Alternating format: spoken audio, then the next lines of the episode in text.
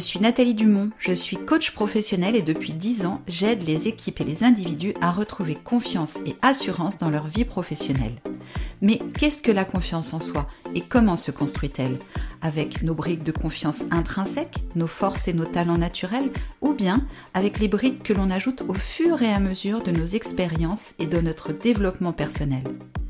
Parce que je crois dans la force de l'expérience qui transforme, dans chaque épisode de Fortitude Coaching, je vous propose de poser une petite brique de confiance. Grâce à l'expérience, un sujet, un outil, une action. Lorsque le Covid m'a imposé un break alors que j'étais en pleine préparation d'un semi-marathon, je me suis dit que je tenais un super sujet pour mon prochain podcast sur la confiance en soi l'acceptation, le doute, le lâcher prise, mon corps qui me montre que c'est peut-être le moment de ralentir, ça allait être top. Et puis il s'est passé autre chose. Quelque chose de très différent, qui peut facilement passer inaperçu et qui pourtant peut être un véritable vampire de confiance en soi. Aujourd'hui, je vous parle de la projection. Tu vas pas courir parce que t'as le Covid? T'as pas l'air si mal que ça pourtant, c'est juste dans la tête. Ou bien, tu es sûr que tu vas courir? Tu as l'air fatigué quand même. Ou encore, c'est beaucoup trop tôt. Si tu vas courir, tu vas avoir du mal à récupérer. J'ai pas aimé. J'ai pas aimé du tout même. Pourquoi? Parce que c'était pas le moment. Parce que ce n'était pas moi. Et surtout parce que ce n'était pas à moi. C'était à l'autre. Aux autres. Et au fond, c'est ça la projection c'est projeter sur l'autre quelque chose qui ne lui appartient pas, mais alors pas du tout. La projection, c'est un mécanisme de défense, comme le déni, l'idéalisation, l'humour ou même l'altruisme et tout un tas d'autres comportements. Un mécanisme de défense, c'est une façon de se protéger. C'est une façon de réagir pour faire face au stress ou au conflit interne et maintenir un certain équilibre psychique. Très important d'ailleurs de dire que souvent, presque toujours même, c'est une façon de réagir qui n'est pas consciente et qui n'est pas volontaire.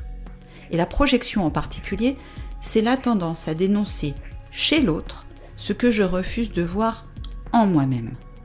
La tendance à attribuer à l'autre mes propres sentiments, mes impulsions ou mes pensées inacceptables. L'autre qui me dit que je ne suis pas prête à aller courir parce que lui ne serait pas prêt à aller courir L'autre qui me dit que si j'avais la force mentale, j'irais courir malgré le Covid parce que lui a peut-être des doutes sur son niveau de force mentale. Une tendance finalement très très présente dans les interactions et dans beaucoup de situations de la vie quotidienne. Si je vous dis que vous avez l'air stressé ou en colère après moi alors que ce n'est pas le cas, il y a des chances pour qu'au fond, ce soit moi qui me sente en colère ou stressé. Sauf que pour protéger mon équilibre psychique et continuer à croire que tout va bien chez moi, inconsciemment, involontairement, je vais dénoncer chez vous ce que je refuse d'admettre chez moi. C'est ça la projection. Et la projection peut être un véritable vampire de la confiance en soi. Pourquoi? Parce que ces petites phrases peuvent avoir un impact sur notre assurance, sur notre force ou notre estime de soi. Un impact plus ou moins important, en fonction de notre histoire de vie, de notre estime personnelle, du niveau de conscience que nous avons de nos blessures et aussi du travail personnel que nous avons mené ou pas sur ces blessures. En fonction de tout cela, nous n'avons pas tous la même perméabilité ou imperméabilité face à la projection. Un impact plus ou moins important aussi selon les moments de notre vie, et même parfois dans l'espace d'une même journée. De façon assez évidente, nous sommes tous moins sensibles à la projection lorsque tout va bien dans notre vie et que nous remportons des succès. Et nous y sommes plus sensibles lorsque nous nous sentons affaiblis, fragilisés ou dans le doute. Si je me sens en pleine forme et que mes performances évoluent de semaine en semaine, je m'en fiche complètement qu'on me dise que je ne serai jamais prête pour ma course. Mais je m'en fiche moins si je viens d'avoir le Covid, que ça fait plus d'une semaine que je n'ai pas pu mesurer mes performances et que je ne sais pas trop où j'en suis. Si je parle aussi de la projection comme un vampire de confiance en soi, c'est parce que la projection qui peut, je dis bien qui peut, altérer plus ou moins ma confiance en moi, ça peut être aussi une façon pour le vampire de me voler de la confiance, pour se l'approprier.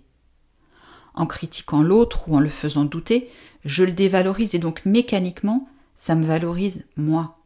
Voilà ce qui peut se passer inconsciemment. Voilà pourquoi ces petites phrases n'ont pas juste pour effet de réduire ma confiance en moi, mais elles permettent au vampire de se nourrir, non pas de sang ici, mais d'énergie, de confiance, ou plutôt d'une illusion d'énergie et de confiance. Heureusement d'ailleurs. Et c'est là qu'il peut être utile d'agir, de réagir, de voir ce qui se passe et de ne pas laisser faire. Et c'est ce que je vous propose dans cet épisode des petites briques de confiance, un sujet, un outil, une action. Sur le sujet des vampires de confiance, je vous propose un outil, le miroir, et une action, apprendre à reconnaître la projection. Et donc d'abord un outil, le miroir. Il existe, paraît-il, un outil qui terrifie le vampire, c'est le miroir. Pourquoi? Parce que le vampire, qui essaye de passer inaperçu parmi les hommes, est irrémédiablement découvert lorsqu'il se trouve face à un miroir. Le vampire ne possède pas de reflet parce qu'il ne possède pas d'âme, parce qu'il est banni. Donc face au miroir, il est automatiquement repéré. Alors notre outil, ce sera le miroir. Et l'action Ça va être d'utiliser le miroir pour apprendre à reconnaître la projection et à s'en protéger. Utiliser un mécanisme de défense, le miroir, contre un autre mécanisme de défense, la projection. Le miroir tourné vers moi me sert à reconnaître la projection. C'est le niveau 1. À chaque fois que j'entends Tu as l'air énervé, tu ne m'écoutes jamais, tu es trop susceptible, tu n'es pas assez organisé. En gros, tout ce qui commence par tu plus un qualificatif. Je sors le miroir et je le dirige vers moi. Est-ce que je me sens vraiment énervé? Est-ce que je suis vraiment trop susceptible? Si la réponse est non, objectivement non, je reconnais que c'est un coup de projection. C'est le niveau 1 et c'est déjà pas mal parce que j'apprends à distinguer dans ce que me dit l'autre ce qui m'appartient et ce qui ne m'appartient pas. Le niveau 2, c'est le miroir tourné vers l'autre. À chaque fois que j'entends tu, jamais, toujours, trop, pas assez, etc., et que je fais l'hypothèse d'un coup de projection, je tourne le miroir vers l'autre. Alors il peut y avoir différentes façons. Qu'est-ce qui te fait penser que je suis énervé Qu'est-ce que tu veux dire par euh, trop susceptible? Ou bien, tu es sûr que tu parles de moi là? Tu es sûr? Ou encore, et dis-moi là, au moment où on se parle, c'est pas toi par hasard qui est un peu énervé, en vrai? J'ai remarqué que c'était très à la mode en ce moment de dire en vrai. Alors en vrai, il peut y avoir différentes façons de tourner le miroir vers l'autre qui vont être plus ou moins directes, plus ou moins confrontantes, et c'est bien que chacun puisse trouver sa propre façon de réagir à la projection, celle qui lui convient. La petite phrase sur mesure, le miroir sur mesure qui permet de renvoyer à l'autre ce qui ne m'appartient pas. Et que ce soit en tournant le miroir vers moi pour reconnaître la projection, niveau 1, ou en le tournant vers l'autre pour lui renvoyer sa projection, niveau 2, dans les deux cas, le miroir me protège de la projection. Il m'empêche de prendre pour moi ce qui ne m'appartient pas et donc il protège mon niveau de confiance en moi. Et ça, c'est ma responsabilité. Et une dernière chose peut-être pour conclure cet épisode.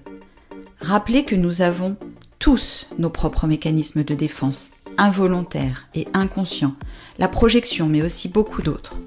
Donc nous sommes tous capables d'être des petits vampires de confiance, des vampires de confiance pour l'autre, mais aussi pour soi-même. Alors peut-être qu'une troisième façon d'utiliser notre miroir, un troisième niveau, serait de le diriger vers soi de temps en temps. Lorsque c'est moi cette fois-ci qui m'adresse à l'autre en mode tu, jamais, toujours, trop, pas assez, c'est pour ton bien, au fond, en vrai, est-ce que ça parle de lui ou bien est-ce que ça parle de moi?